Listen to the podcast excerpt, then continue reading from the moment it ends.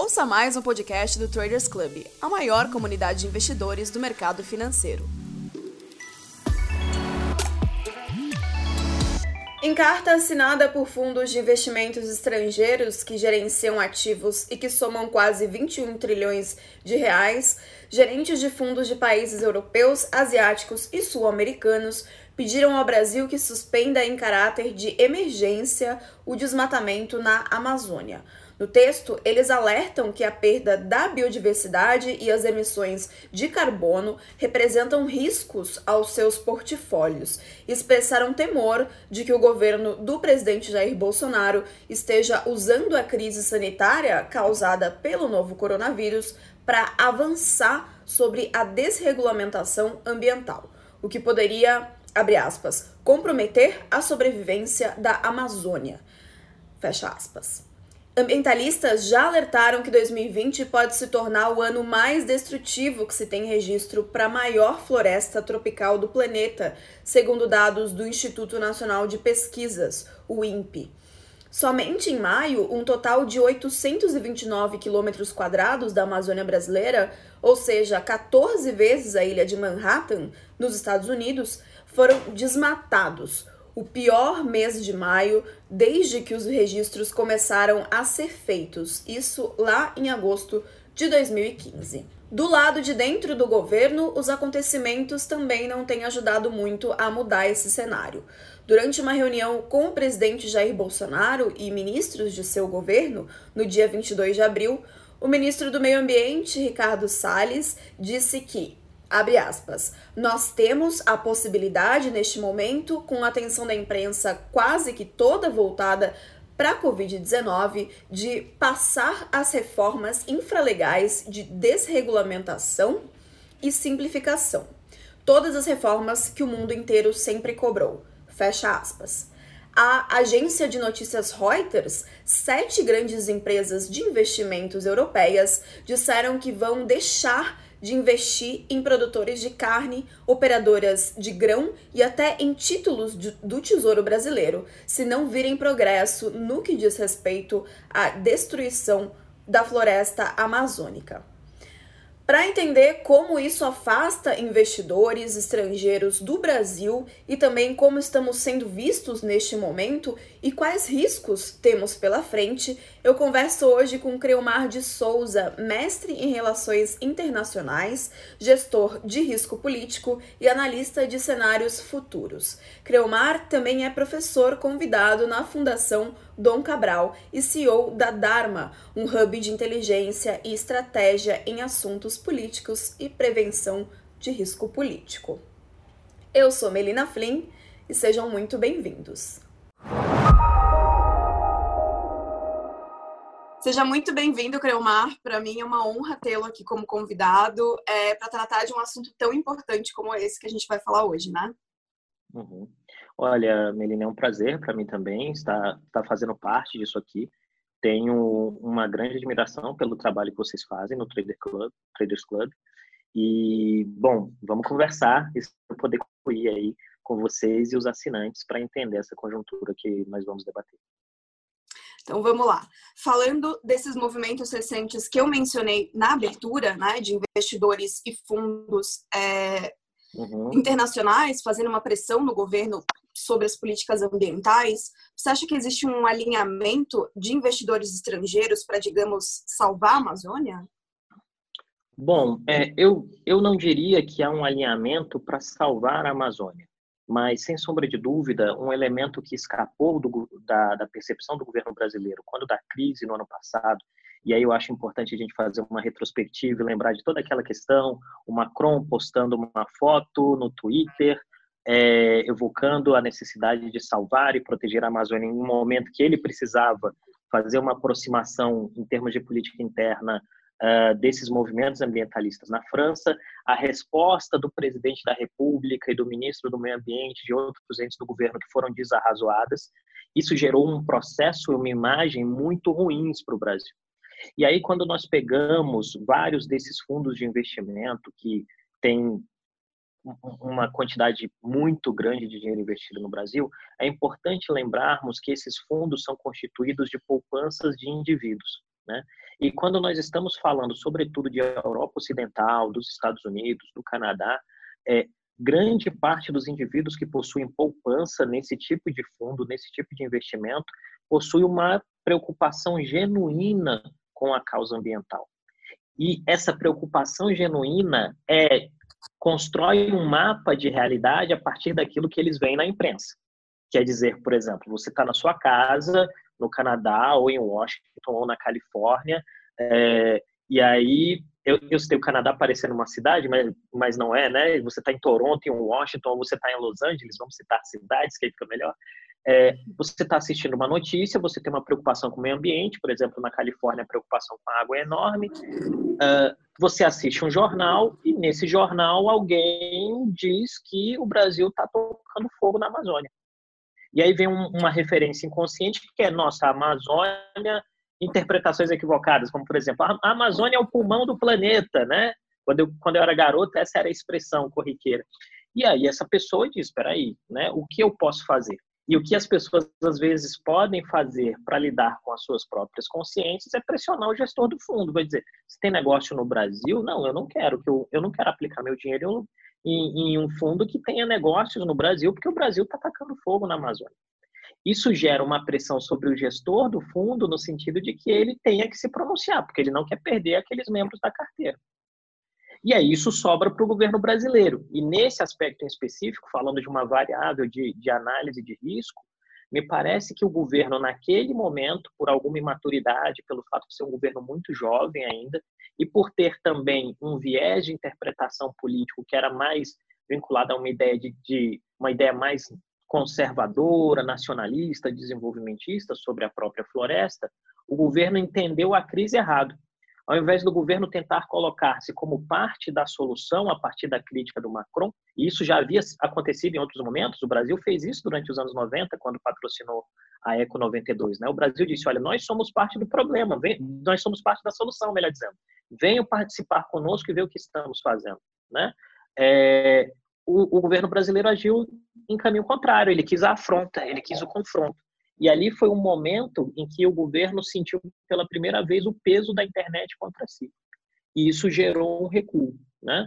Então, depois o, o, o vice-presidente Mourão assumiu o Conselho da Amazônia e tal. O governo veio tentando reconstruir esse, essa imagem internacional. O problema, fundamentalmente, para mim, parece ser como a primeira impressão foi muito ruim, a mudança desse processo leva mais tempo do que o necessário, né? Pois é, nos mesmos moldes, a gente tem líderes de grandes empresas brasileiras e estrangeiras que nessa semana enviaram uma carta para o general, aliás, para o vice-presidente Hamilton Mourão, que preside o Conselho uhum. Nacional uhum. da Amazônia Legal, manifestando preocupação com o desmatamento e pedindo por providências e recomendando que a retomada da economia siga o rumo do baixo carbono esse tipo de pressão é, deve aumentar e o que, que ela representa para você? Eu creio que esse tipo de pressão deve sim aumentar, né, por duas variáveis. A primeira é que nós estamos em meio de uma crise econômica derivada da pandemia, né? Nós, o Brasil, na verdade, e grande parte do mundo, mas o Brasil não é, é, talvez aqui a situação seja um pouco mais grave. Nós estamos enfrentando aquilo que é chamado de tempestade perfeita, que é uma junção de várias crises. Nós temos uma crise que é de saúde pública, que é a pandemia, e sem, sem entrar aqui em detalhes como Zika, dengue e outras que também afetam o Brasil anualmente. Né? Então, nós temos uma crise de saúde pública, que é a pandemia, uma crise de crescimento econômico, que é a recessão. Né? Nós temos uma dificuldade no que envolve o relacionamento político institucional entre os entes, né? o executivo, o legislativo e o judiciário, e nós temos um, um, uma certa sensação de desamparo em setores da sociedade acerca dos rumos que as políticas públicas estão tomando. Diante desse tipo de situação, o governo tem tentado se transformar no sentido de que ele construa uma lógica que gere aquilo que o Paulo Guedes geração em viver, né? Que é a gente está descendo a ladeira e pum, dá um, dá um, dá um, dá um sobressalto e, e, e, e cresce fortemente. E haverá, obviamente, uma, e há, obviamente, uma preocupação legítima de vários setores econômicos de que essa, de que essa recuperação não esteja ancorada naquilo que tradicionalmente envolvia é, binômio serra elétrica, árvore no chão e isso gerando riqueza. Né? Várias pessoas, assim, vários entes de empresas e de organizações não governamentais acreditam que há a possibilidade de que essa recuperação seja feita a partir dos economia de baixo carbono, né? É, usando energia limpa e buscando outras alternativas.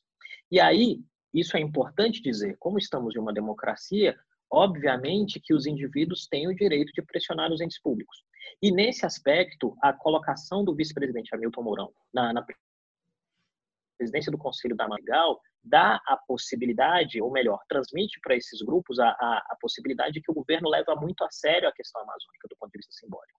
Porque, afinal, o vice-presidente da República é o responsável pela pasta. O ponto fundamental aí, me parece ser agora, nesse exato momento, como essas demandas serão internalizadas pelo governo e quais as medidas concretas que o governo vai conseguir tomar para que de fato você consiga mudar a imagem que nesse momento é muito ruim. E esse é um ponto muito interessante, muito importante quando nós estamos falando das interpretações internacionais sobre o Brasil é, e, e, e, em específico no que envolve meio ambiente, preservação da Amazônia e outros temas, né? O governo no, no seu primeiro ano, talvez muito vinculado a esse temperamento do presidente da República, que é muito emocional e que em alguns momentos está ali entre o sanguíneo e o colérico, né? Sempre responde de bate pronto, nunca nunca nunca dá uma nunca bebe uma água antes de responder, é sempre pancada, pancada, pancada. Isso foi gerando um, uma interpretação de que o governo brasileiro uh, ou não sabe o que fazer no que envolve a Amazônia, ou o que é pior, sabe o que fazer e isso não é o desejável em termos de, de preservação do meio ambiente. Isso tem gerado uma articulação de diversos setores, no sentido de que eles pressionem o vice-presidente da República e o governo em específico para que se avance em algum tipo de resposta. O governo tem tentado construir essa resposta é, a partir da, da liderança do, do vice-presidente Mourão, sobretudo usando as Forças Armadas como elemento de suporte, o Exército, sobretudo, como elemento de suporte a ações do, do IBAMA na, na Amazônia mas aqueles que estão diretamente envolvidos com as pautas dizem que isso não está funcionando a contento. E aí a gente cai em um processo que é uh, que é o, o, o, choque de narrativas a partir dos dados, né? O governo vai dizer que uma parte dos dados negativos tem a ver com fenômenos comuns, como por exemplo no ano passado durante a crise, que era a época de, de, de seca e de incêndios na Amazônia, e a oposição, dentro do seu papel, vai dizer que isso é derivado da irresponsabilidade do governo em gerir o bem. O ponto fundamentalmente aí, e que me parece ser importante, e que o governo, no ano passado, perdeu completamente a narrativa nesse aspecto, e que nesse ano tem a possibilidade de construir uma nova alternativa, uma nova abordagem, é que, ah, de fato, o governo precisa entregar uma mensagem clara. E aí, em um ambiente muito polarizado, como é o, o, o, ambiente político brasileiro hoje, a construção dessa mensagem às vezes é dificultada por próprio, pelos próprios entes que estão no governo, que algumas vezes soltam expressões ou falas que não são as mais desejáveis dentro de um ambiente que já está conturbado, sobretudo a pasta de meio ambiente. Né? Se nós voltarmos, por exemplo, a reunião de 22 de abril, aquela famosa que foi liberada pelo, pelo, ministro, pelo ministro Lewandowski, nós temos lá uma frase do ministro do Meio Ambiente que, que gera muita dificuldade para o governo, porque na hora que ele diz, olha, é, vamos aproveitar a pandemia e passar a boiada, né? Por mais que você entenda isso no sentido de, de que ele queria dizer que, que havia uma preocupação do governo em tornar os processos menos burocráticos, porque o governo precisa de crescimento econômico, a gente tem que lembrar que o ministro em específico já carrega um passivo anterior, que é de ser visto como alguém que é inimigo do meio ambiente. E isso gera o um aumento de uma espiral que é negativa para o próprio governo, e essa espiral vai pressionando o governo no sentido de que ele, de fato, é, vai ficando acuado. Né? E nesse aspecto, me parece que o maior desafio do governo nesse exato momento, como, como em algumas outras áreas, é o próprio governo. Alguns elementos de compromisso que o governo escolheu para manter a sua base eleitoral coesa geram como, como efeito fundamental uma enorme dificuldade para que o governo consiga, de fato, é, de fato, estabelecer uma agenda de compromissos e de diálogo que gere aquilo que no fim todos no fim do dia todo mundo todo mundo quer, que é a recuperação da economia, né? E em algum sentido conciliada com uma lógica de preservação do, do meio ambiente. Agora, falando um pouquinho dessa retomada, com, é, seguindo esse rumo de baixo carbono, tu achas que isso é palpável aqui no Brasil? Então, Melina, essa é uma pergunta muito interessante. Assim, eu não sou um grande especialista em meio ambiente, né? Assim, não é, não é o meu, meu campo de atuação. Mas é, me parece que hoje há muitas soluções que são viáveis e de baixo custo nesse aspecto. Eu posso te dar um exemplo. É, hoje já há tecnologia para que você produza ônibus elétricos que vão diminuir muitas emissões de carbono, né? É, uhum. Inclusive há fábricas, se eu não me engano, há duas ou três fábricas de ônibus elétricos no Brasil que hoje vendem para países como o Chile, por exemplo. Né? Santiago tem feito um esforço enorme para alterar a sua, a sua frota de ônibus para que eles sejam ônibus elétricos. Né? Me parece que falta é, uma, uma, uma maior percepção é, das autoridades em vários níveis, e aqui eu não vou jogar a conta só no colo do governo federal, porque seria injusto, mas falta uma, uma percepção das autoridades em vários níveis e da própria sociedade de que há alternativas. Né? Eu acredito que uh, algumas questões e algumas situações têm impacto direto na melhoria do meio ambiente, numa lógica de preservação ambiental. Né? Uh, e, e, caso algum especialista esteja, esteja nos ouvindo, depois eu peço desculpas se usei algum termo equivocadamente, mas, por exemplo, o novo marco do saneamento básico é, tem um impacto direto em dois elementos. O primeiro é as pessoas passam a nova lei dá a possibilidade de que um maior número de pessoas tenha acesso à água limpa e a esgoto tratado. E aí tem um elemento ambiental de vinculação direta, que significa dizer o quê? Se o esgoto é tratado, ele não é jogado in natura em rios, no solo e em outros lugares. Isso tem um impacto ambiental positivo. Né? E me parece que algumas vezes, pelo calor das emoções que envolve o debate político no Brasil, é, alguns entes políticos se esquecem dessas correlações. Né? E especificamente, quando a gente está falando de, de um país como o nosso, o país é muito grande, o país tem muita gente, é, é muito difícil implementar políticas públicas, mas há soluções que são muito mais baratas do que a recuperação de um bioma, por exemplo. Né?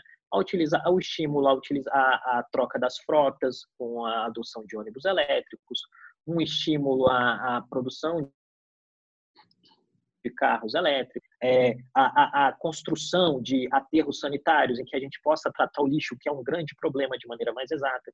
E aí, quando a gente fala especificamente da Amazônia, é, que é um dos tópicos da nossa conversa, eu vou me reportar aqui a uma fala do, do vice-presidente Hamilton Mourão, feita em passado recente, mas eu não vou me lembrar onde, tá? Então tem esse lapso de memória. Em que ele, em que ele levantou um dado muito importante. A Amazônia tem muita água, né? Mas as pessoas que moram na Amazônia têm um enorme problema para acessar água tratada. Isso quer dizer, uhum. a água que está, que está em grande parte dos rios, dos igarapés, ela não é potável. E à medida que as pessoas que vivem na Amazônia, por exemplo, não têm acesso à água potável, elas estão mais vulneráveis a todo, toda sorte de doenças, como, por exemplo, o coronavírus, que é aquilo que a gente tem mais falado nos dias. Né? E essa variável de risco político, que é tratamento de água, por exemplo, é considerada, porque ela encarece uma série de outros vetores dentro da lógica de políticas públicas. Significa dizer o quê? Se eu não consigo dar acesso à água e esgoto tratado a uma série de pessoas, eu gasto mais dinheiro na ponta com hospitais. Eu tenho que ter mais hospitais, porque eu vou ter que tratar desinteria, eu vou ter que tratar é, outros tipos de infecção intestinal, eu vou ter que tratar uma série de doenças de pele, uma série de outros problemas que são derivados do fato da pessoa não ter acesso à água. Né? Me parece que, nesse aspecto, há uma fala, sobretudo, do vice-presidente da República, no sentido de dizer: olha, a gente tem que levar algum tipo de desenvolvimento para a Amazônia. E esse é um ponto. A brasileiros vivem lá. E esse é um elemento que o governo que, em algum sentido, o governo tem razão. Ele diz: olha, não dá para manter a Amazônia intocada, né? Porque aonde tem gente, vamos lembrar do Milton Santos, que ele dizia, um grande geógrafo brasileiro, em que ele dizia o seguinte: é, o ser humano transforma o ambiente onde ele está. A questão é saber o nível de impacto de transformação do ambiente. A Amazônia é, é, é alterada quando, sempre que você usa a Amazônia será obviamente alterada e ela não será, não permanecerá intocada. O que me parece ser a dificuldade hoje deste governo em termos de construção de agenda e diálogo é entregar uma mensagem clara a uma série de investidores internacionais de que esse compromisso com a transformação e a melhoria da qualidade de vida de uma série de cidadãos brasileiros, milhões de cidadãos brasileiros que vivem na Amazônia Legal, não necessariamente envolve é, essa interpretação negativa que foi construída em passado recente de que é, o governo quer, quer pegar uns galões de gasolina e tacar fogo na floresta. Né? Essa tem sido a dificuldade. E aí me parece que se no primeiro momento, né, lembrando aqui do ano passado, de toda aquela celeuma na internet, e, e, e, e da, do embate entre Macron, Bolsonaro, Salles e, ministro das Relações Exteriores, se naquele momento foi bastante acidentado, a chegada do Conselho da, da Amazônia Legal veio na tentativa de diminuir essa hostilidade. E nesse aspecto, o fato de que o vice-presidente, na função de, de, de, de, de chefe do, do Conselho da Amazônia Legal, recebe empresários, investidores e vários outros setores da sociedade para explicar, para ouvir. E esse é um ponto importante. Primeiro para ouvir, depois para dizer quais são os planos do governo, é um indicativo muito bom de que o governo entendeu o problema. Porque essa é uma questão fundamental quando nós estamos falando de risco político. Governos se colocam em situação difícil quando governos se negam a fazer o diagnóstico, um diagnóstico exato da situação. E nessa temática em específica, a partir do momento que o vice-presidente, que é parte do governo, decide receber investidores e ouvir queixas de investidores, de organizações não governamentais e de outros entes acerca daquilo que esses entes consideram que o governo está fazendo errado, significa dizer que alguém no governo está querendo fazer o diagnóstico correto. A fundamental é o diagnóstico ser transformado em política pública. E aí, nesse aspecto, tem um segundo elemento de guerra narrativa, que é este governo, por uma série de características, criou sobre si uma interpretação negativa acerca do tema. E agora eles estão tendo que remar para ir no sentido contrário. E aí, nesse aspecto, por exemplo, eu acho que tem que usar e explorar exaustivamente o novo marco do saneamento, algum tipo de ação de recuperação econômica que envolva o estímulo de, de modais de transporte público não poluentes e por aí vai. Bom, e por falar na atuação do vice-presidente Hamilton Mourão no Conselho Nacional da Amazônia Legal, como é que você vê o combate dele ao desmatamento? Hum, nossa, essa pergunta é excelente, menina. Muito boa pergunta. Então, me parece que tem dois componentes, né? O primeiro é o fato de que a ida do Mourão para o Conselho Nacional da Amazônia Legal, como eu disse anteriormente, tem o objetivo de tentar mostrar à sociedade que o governo de fato se preocupa com a situação, colocando o vice-presidente da República e que neste governo específico é um dos entes que melhor tem a capacidade de dialogar com um espectro mais amplo da sociedade, né? faz um esforço constante para não cair no, no dilema da polarização política. E aí ele vem com essa lógica de que uh, o governo está fazendo algo em relação ao desmatamento. Mas é importante lembrar que, especificamente, esse governo tem uma interpretação que é distinta outros governos sobre a lógica de ocupação da Amazônia. Né? Em específico, o, o vice-presidente Mourão tem uma formação militar e, por consequência, Mourão é aquilo que a gente chamaria de nacional desenvolvimentista. Né? Isso significa dizer o quê? Ele acredita que o Estado é parte atuante de um processo de ocupação da Amazônia e que, em algum sentido, aqueles recursos estão lá para serem usados em, dentro de uma ideia do que seria o interesse nacional. Isso significa dizer, para quem está nos ouvindo aqui e assistindo, é, significa dizer que há um interesse do, do, do governo, na figura do vice-presidente, de construir uma lógica que, que transforme, a, transforme a região. Né?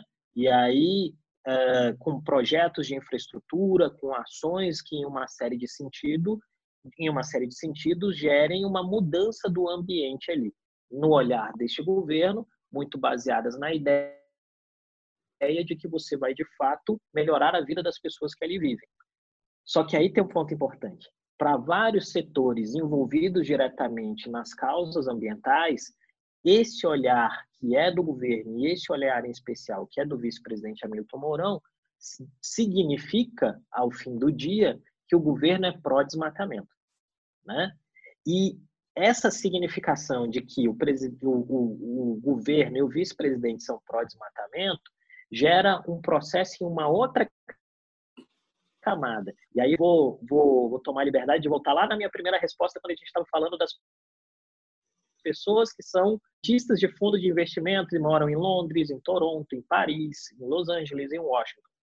Que é, as, essas organizações têm a, e é a função delas, elas também recebem doações para isso, é, elas vão fazer uma narrativa que é contrastante com a narrativa que o governo quer construir hoje. Vão dizer, olha, a atuação do vice-presidente da República não tem resultado em nada efetivamente no combate ao desmatamento. E o desmatamento tem aumentado progressivamente porque o governo manda uma mensagem de que o desmatamento é bem-vindo. Né? Isso faz, isso coloca o vice-presidente da República em uma situação que é difícil nessa temática. Por quê? Porque, de um lado, ele não vai poder ter uma narrativa que seria, por exemplo, vamos comparar aqui, que seria uma narrativa semelhante à da Marina Silva quando ela foi ministra do Meio Ambiente, né? que era uma narrativa muito mais preservacionista, em algum sentido, pela própria biografia da Marina. Né? É, porque este governo não é aquele governo. E aí a gente tem que lembrar o seguinte: os governos são pressionados por lógicas eleitorais. Né? E o governo Bolsonaro foi eleito por uma lógica eleitoral que, em algum sentido, coloca essa temática ambiental em um segundo plano. Né? Uhum. Então, à medida que essa temática ambiental está em segundo plano, é óbvio que o governo vai ter mais dificuldade para lidar com isso, mas, de um ponto de vista de, de processo democrático, ele vai sofrer pressões daqueles que estão descontentados. Então, o que a gente tem observado nesse exato momento são dois movimentos bastante interessantes, sobretudo em redes sociais, para quem gosta, né? É o presidente Hamilton Mourão tentando usar suas redes e usar as redes do governo para dizer, olha, nós temos feito algo, e os grupamentos, sobretudo as organizações não governamentais, que têm como função primária essa luta pela preservação do meio ambiente, dizer, vice-presidente, o senhor não está fazendo nada e nós precisamos que o senhor faça alguma coisa.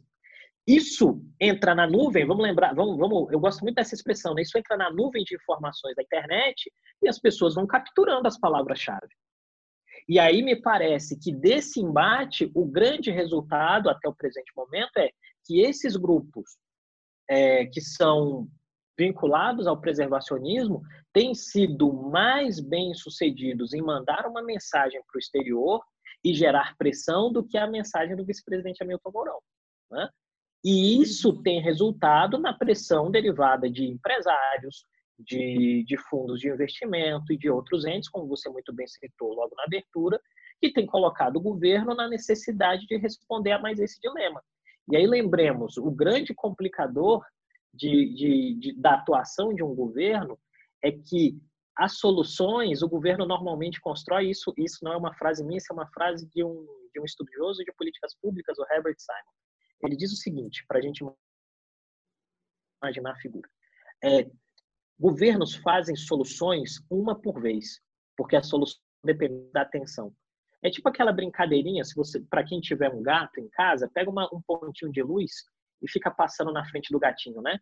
Enquanto o ponto de luz estiver na frente do gato, ele só enxerga o ponto de luz. A casa pode estar tá pegando fogo. Se o ponto de luz estiver lá, ele está focado no ponto de luz. O governo funciona mais ou menos do mesmo jeito. O governo resolve um problema por vez. Qual é o dilema para todo e qualquer governo? É que os problemas surgem todos de uma vez. E à medida que tem uma multiplicidade de problemas, o governo tem que escolher um. Né?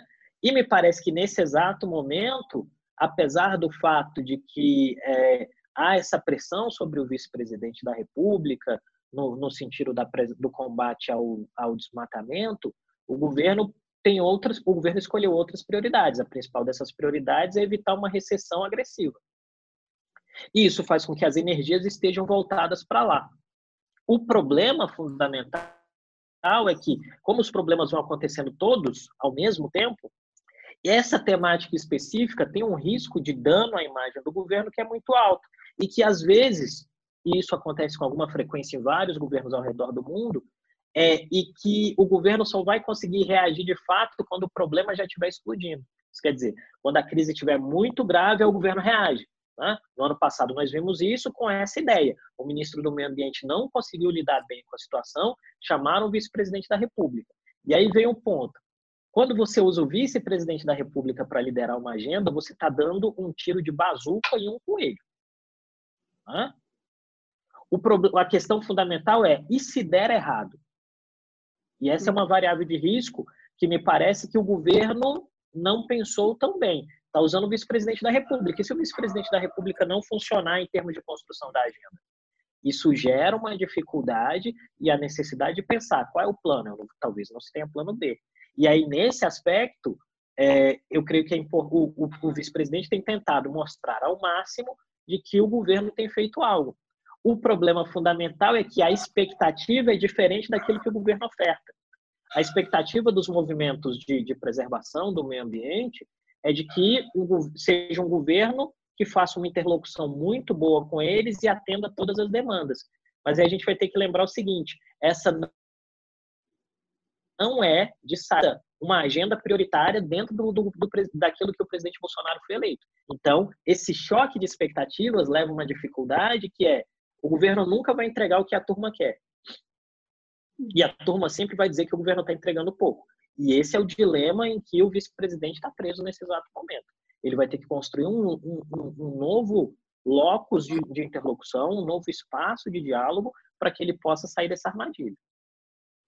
Pois é, o governo manifesta sempre que possível grande interesse de ampliar as atividades econômicas na Amazônia, com a missão de atrair investimentos do setor privado, inclusive de empresas estrangeiras, para negócios na região. Quais as condições para que isso seja possível no mundo pós-pandemia? Olha, é... uau, eu creio que a, a, a principal condição para isso é que o Brasil consiga passar pela pandemia, né? Hoje, infelizmente, o Brasil é um dos epicentros, epicentros globais da Covid-19.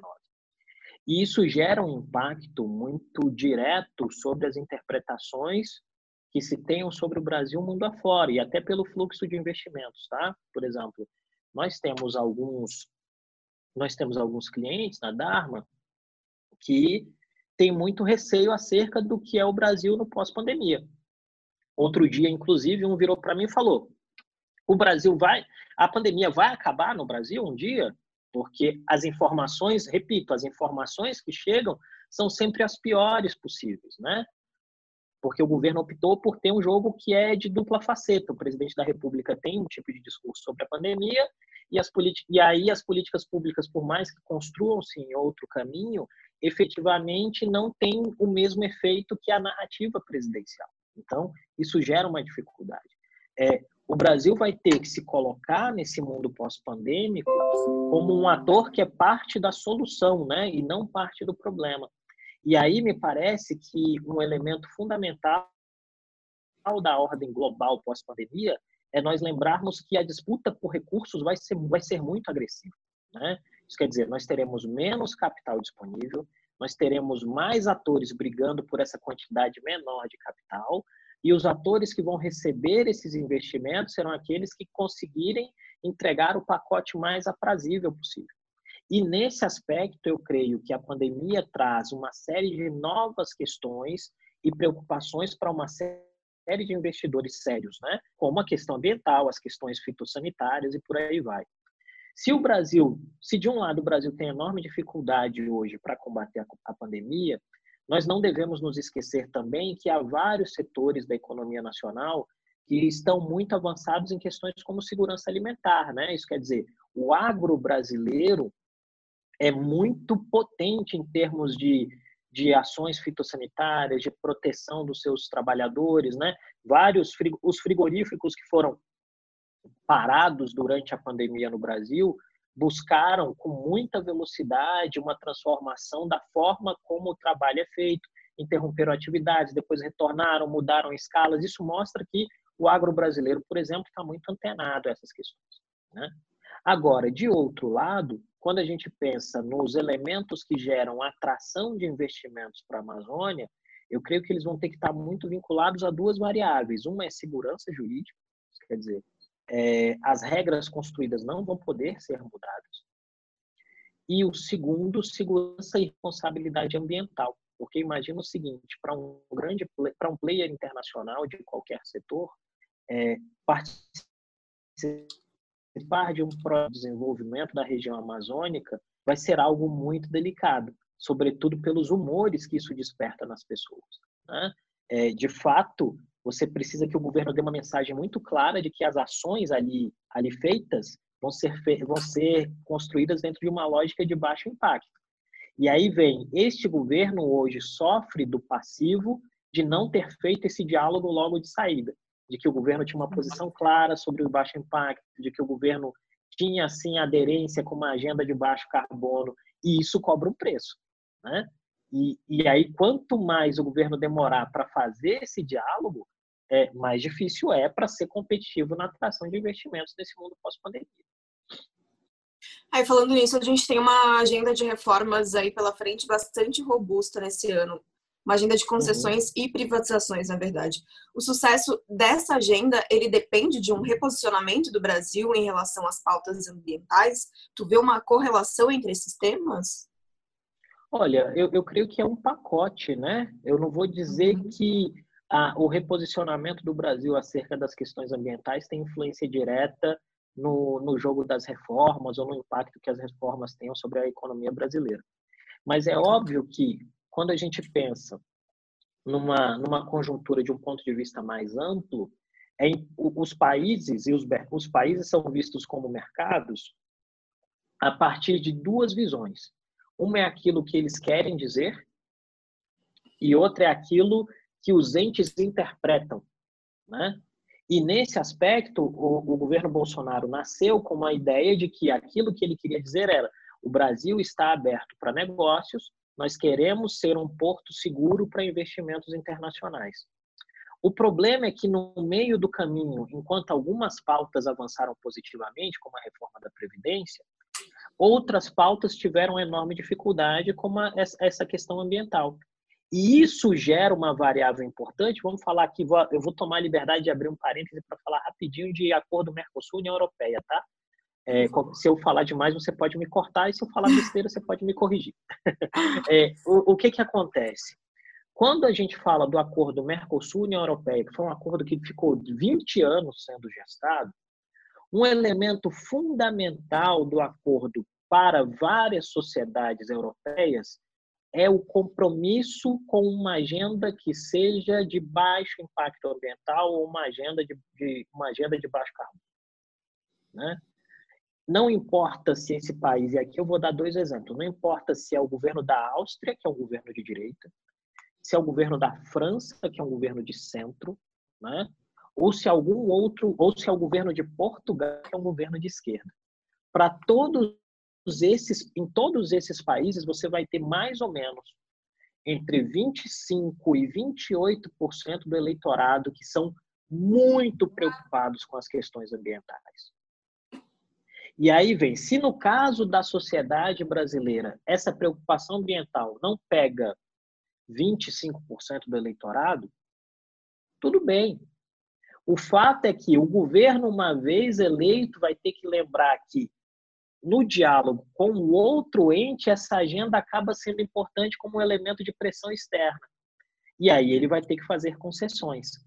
E esse talvez seja o dilema que se colocou para o governo Bolsonaro nessa pauta, porque todo governo, quando inicia, que é o primeiro mandato, quer dizer, pensa o seguinte: o pessoal ganhou o primeiro mandato, imagina eu e você, nós sendo, eu ou você sendo eleitos presidente da República.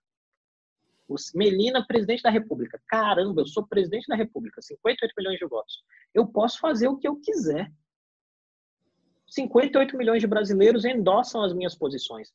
Você vai para a reunião, bate na mesa e fala: olha, 58 milhões de brasileiros endossam as minhas posições. E aí, do outro lado da mesa, para um europeu, ele vai falar: olha, eu estou em um bloco de algumas centenas de milhões de pessoas e elas endossam minha posição e ela é contrária à sua. Se você não mudar o discurso ambiental, não tem acordo. Muito bom, muito aí você bom. Tem, aí, né? Aí você tem duas opções. E isso e aí nisso a gente está falando especificamente de gestão de risco político. Aí você tem o governo tem duas opções.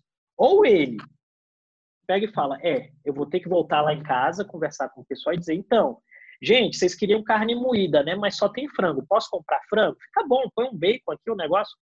As pessoas, beleza, compra frango. Ou ele vai dizer: "Não, gente, disseram que não, não tem carne moída, o que, é que vocês querem? Não, não queremos nada, vamos ficar com fome."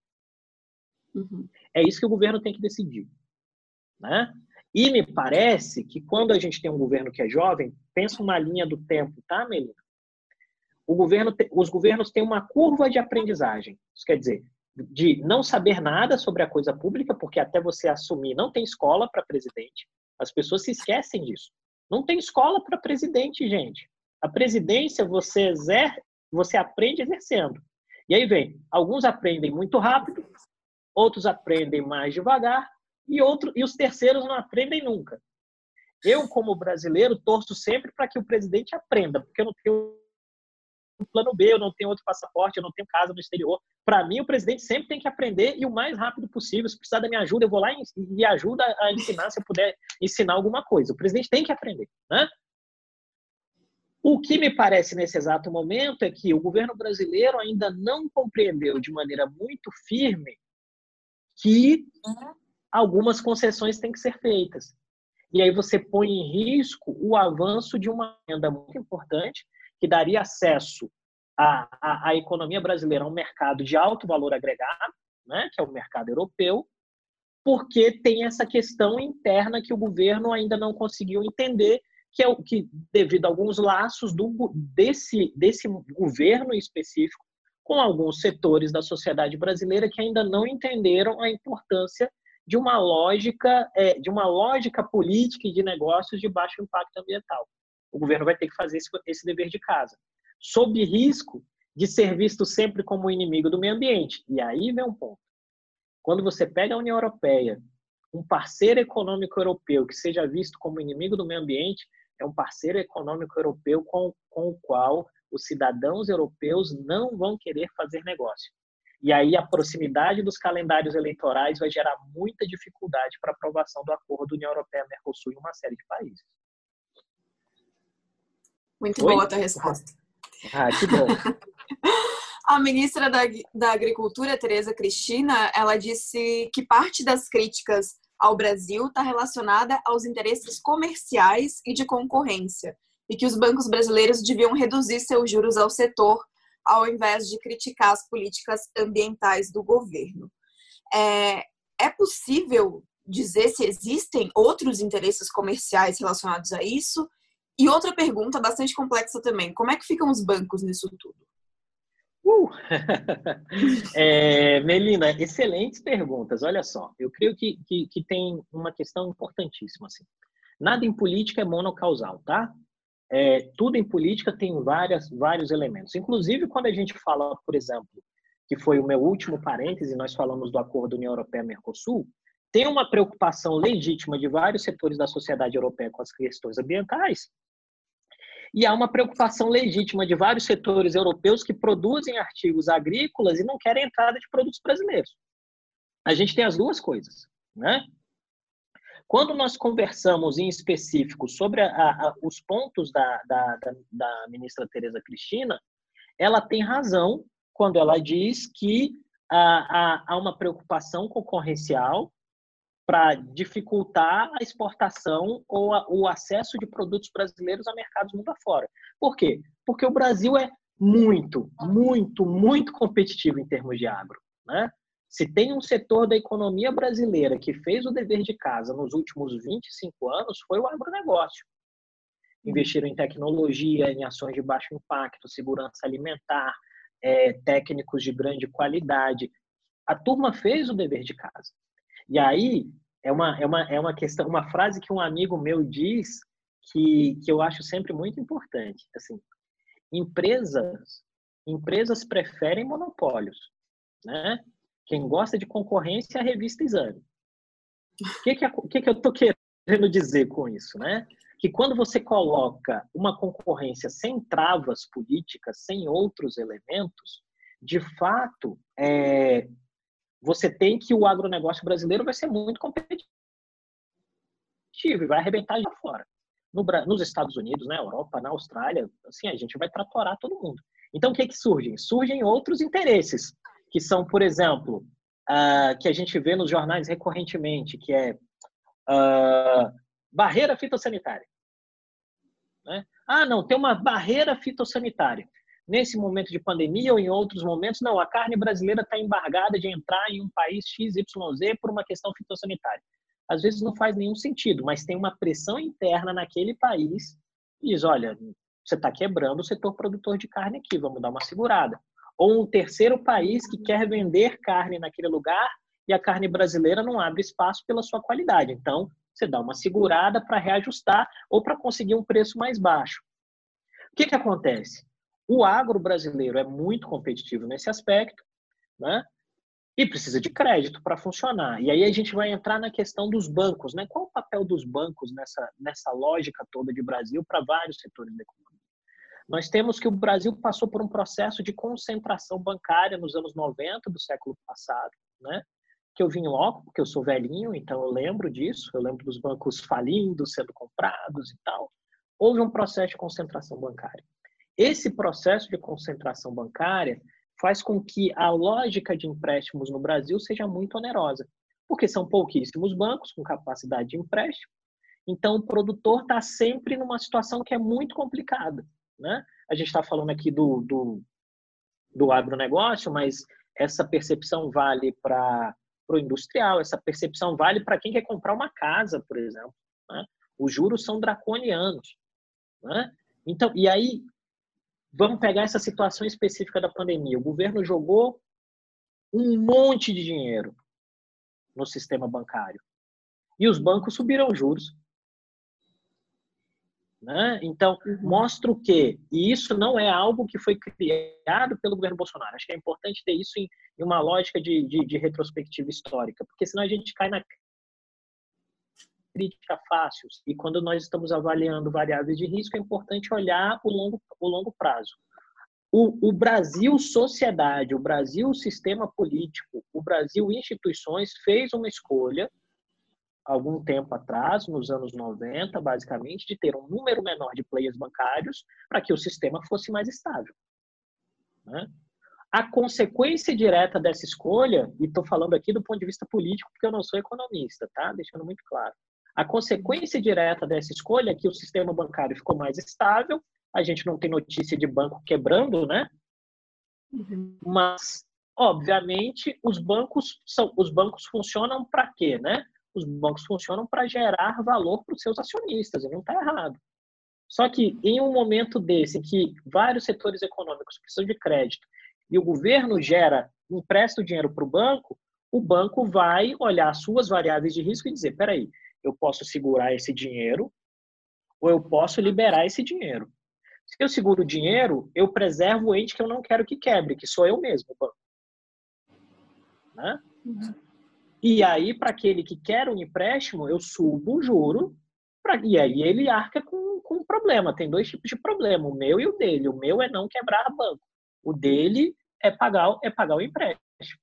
E isso foi gerando uma situação que torna a crítica da, da ministra Tereza Cristina bastante pertinente. Porque ela está observando, ela vem do agro, né? ela deve receber telefonemas todos os dias de gente falando: olha, os juros, os juros estão impraticáveis. E à medida que isso acontece, de fato, é, você tem que um elemento muito dinâmico da economia brasileira, que possivelmente será responsável é, por um processo de é, é, parte muito importante no processo de recuperação econômico, melhor dizendo, ele está espremido pelo fato de que a lógica de juros e de empréstimos não é convidativa. Então, esse produtor lá no, no campo vai dizer: eu não consigo, né? Eu não consigo. E aí isso vai gerando uma roda que é uma roda das não virtudes, né? Porque o governo libera o dinheiro, o crédito está empossado, o produtor não consegue ter acesso ao crédito, à medida que ele não tem acesso ao crédito, ele não consegue cuidar da lavoura ou alimentar o gado de maneira qualificada, é, esse produto vai valer menos e todo mundo é mais pobre, pobre ao fim do dia. Menos o banco que está com o dinheiro empossado. Então, eu acabei pulando uma pergunta, então vou voltar um pouquinho, tá? tá é, sobre, o, sobre o Fundo Soberano da Noruega. Eles foram os primeiros, um dos primeiros, aliás, a anunciar que iria tirar a Vale e a Eletrobras da carteira por questões ambientais. Eu quero entender junto contigo se essa vai ser, se essa espécie de boicote é uma coisa que deve se perpetuar daqui em diante. Olha, Melina, essa pergunta é muito boa. É, esse tipo de boicote pode acontecer, mas ele está. O governo tem muito mais controle sobre ele do que possa imaginar. O que, eu estou querendo dizer? Ações como a do Fundo Soberano da Noruega são derivadas do fato de que o próprio governo brasileiro construiu e está muito vinculado àquilo que nós conversamos na primeira resposta, que era a postagem do Macron, a resposta do Bolsonaro, a resposta do, do Salles e a resposta do Ernesto. Assim, aí o Brasil fez, o governo brasileiro fez muito mal para a imagem ambiental do Brasil quando entrou naquele embate pela lógica errada, que era a lógica de mostrar-se mais forte que o outro, né? É, e o, o, efeito direto daquilo foi foram ações como essa do Fundo Soberano da Noruega. O ponto fundamental que as autoridades brasileiras precisam entender e, e que não entenderam naquele momento, naquela situação, é que o governo brasileiro é o principal uh, embaixador, por assim dizer, ou o principal uh, defensor do que seja a atração de investimentos para o Brasil. Né? E para que você construa um portfólio de atração de investimentos, você precisa entender que ele tem que estar pautado por várias temáticas. Uma dessas temáticas para um país como o Brasil, para investidores que olham o Brasil, uma dessas temáticas é o meio ambiente, não dá para fugir disso. Você vai ter que ter, em algum sentido, uma carteira de ofertas, ou melhor, uma carteira de proposições em que você diga: olha, o Brasil respeita tais e tais regras. E aqui aonde você acha que nós não respeitamos essa regra, a gente quer te explicar o seguinte, que isso está vinculado a uma outra situação, que é a necessidade, como por exemplo, já evoquei uma fala aqui do vice-presidente Mourão, a gente tem que levar água potável às pessoas. Para construir uma estação de tratamento de água, eu vou ter que derrubar as árvores. Né? A resposta parece simples da forma que eu estou colocando, mas o que eu estou querendo dizer aqui é que, de fato, é, o governo brasileiro é o principal responsável pela atração ou afastamento de investidores. Né?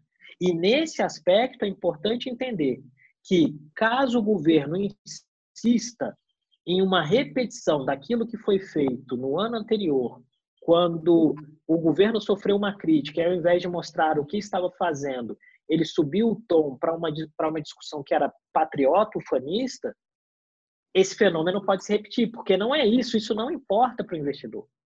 Né? O investidor internacional não está preocupado se o governo brasileiro é um governo nacionalista, não nacionalista ou algo do gênero. Isso tem uma evocação para um pedaço pequeno do eleitorado. Né? O que o investidor quer saber é se a regra é clara e se atende aos propósitos dele.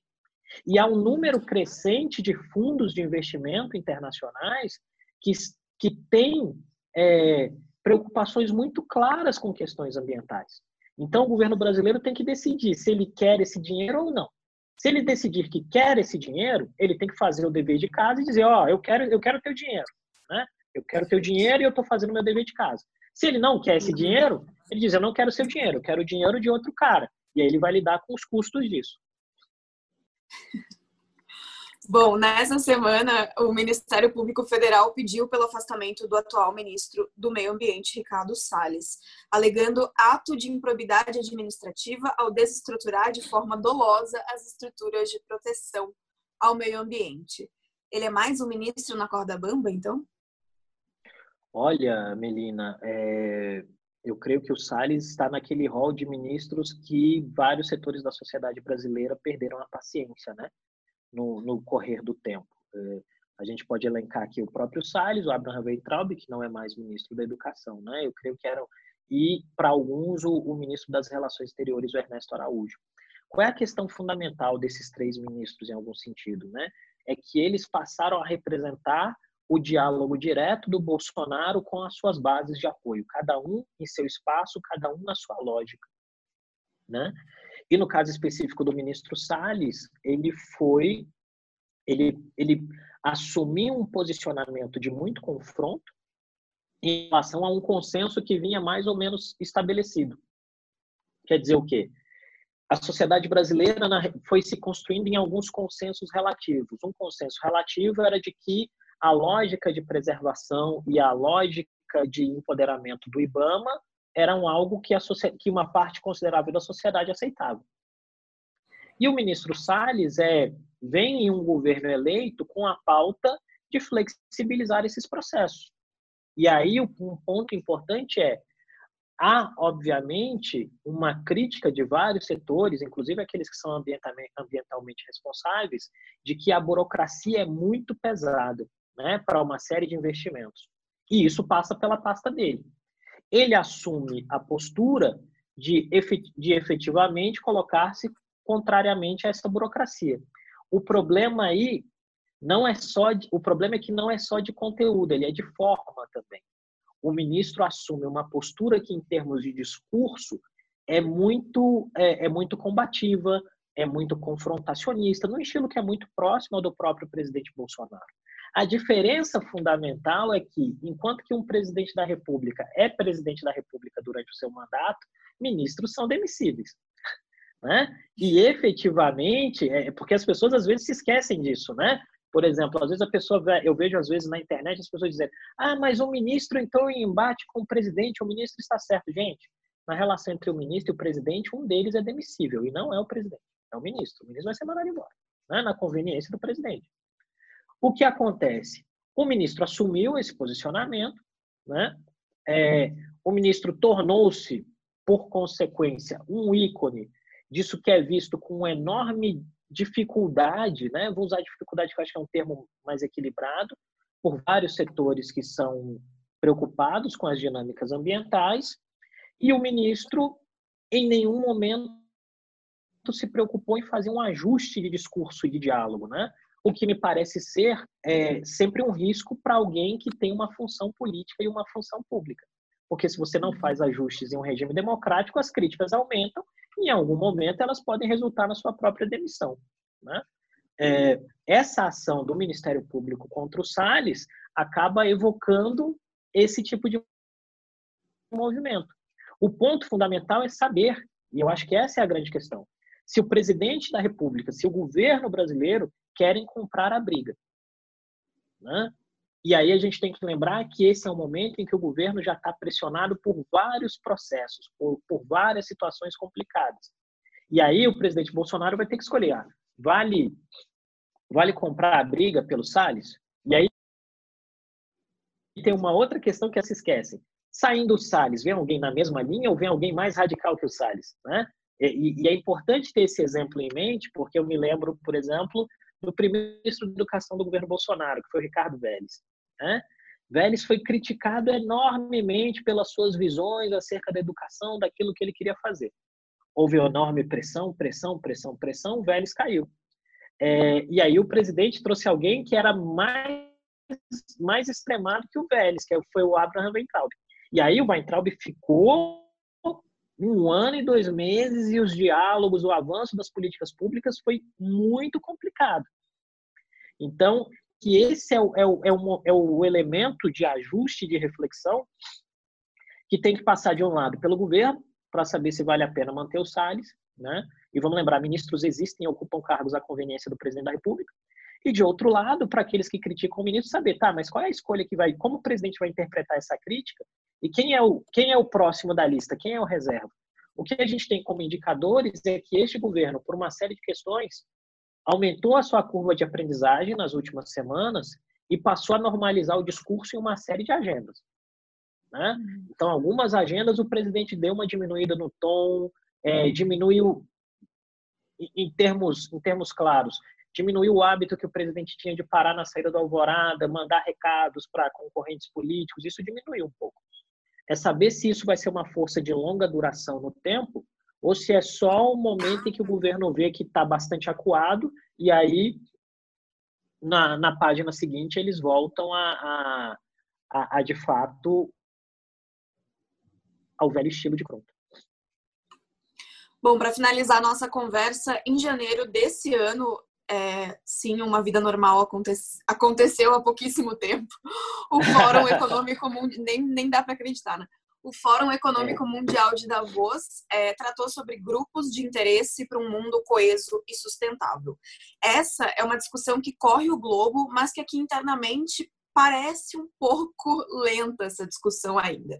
Diante disso tudo que a gente falou até agora, qual tendência que a gente pode ver daqui em diante e quais riscos isso traz para o Brasil, economicamente e politicamente, claro? Olha, é, eu creio que as discussões em Davos, e, e, e isso é interessante, né? porque ó, é, é, é, muito interessante pensar como a, as percepções do mundo e dos investidores mudam. Né? Em 2018, o Brasil foi a estrela de Davos. Em 2019, melhor dizendo, né? Gente, 2020 é o ano que a gente nem, não, a gente nem gosta de pensar que ele está na, na, Pois na é. Gente, né? Enfim, mas em 2019, por exemplo, o Brasil foi a estrela de Davos, né? O presidente Bolsonaro tinha acabado de assumir, ele foi em uma comitiva com Paulo Guedes, com Sérgio Moro, com outros ministros, assim. E havia uma expectativa muito positiva acerca desse Brasil que se abria para negócios né? E, em algum sentido, por uma série de questões, 2020 o Brasil foi não foi visto com tão tão olhos, né? Sobretudo, e aqui eu acho eu acredito que essa é a importância da nossa conversa, sobretudo pelo fato de que o governo não conseguiu construir um diálogo eficaz acerca da sua preocupação com o meio ambiente, né? Por uma por um, por um olhar muito interno. Eu creio que isso envolve diretamente um dilema da curva de aprendizagem do governo Bolsonaro. O governo Bolsonaro, no seu primeiro ano, como naturalmente um governo jovem, estava muito mais preocupado com as questões internas e colocou todo o resto subordinado a isso.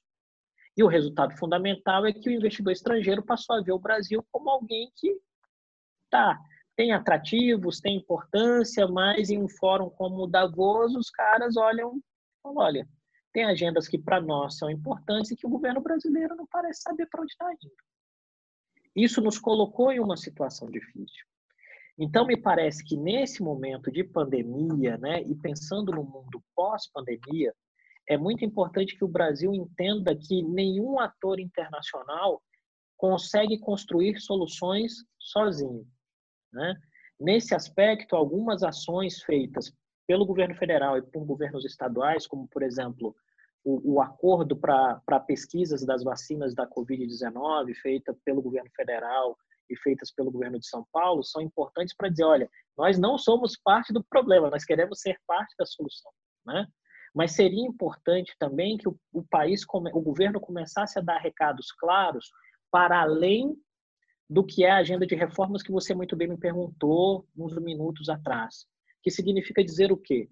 É, nesse exato momento, vários investidores enxergam o Brasil sob dois prismas. Tem um Brasil com, com o qual eles querem fazer negócio, que é o Brasil do Paulo Guedes, o, Brasil das agendas reestruturantes, o Brasil da libera, liberalização econômica.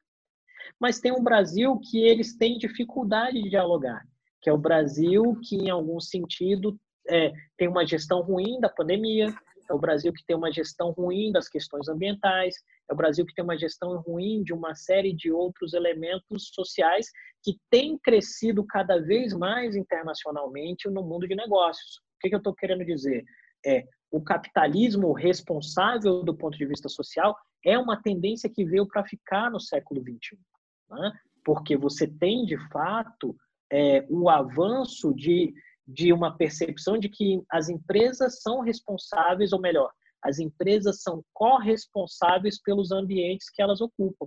Então, você tem entes, empresas como a IBM, a Apple, a, a, a Tesla do Musk, é, que a, a, própria Google, que entendem que não, não estão no negócio apenas para ganhar dinheiro, fazendo uma alegoria às empresas automobilísticas no início do século XX elas começaram a entender e a internalizar que elas são corresponsáveis em termos de ações.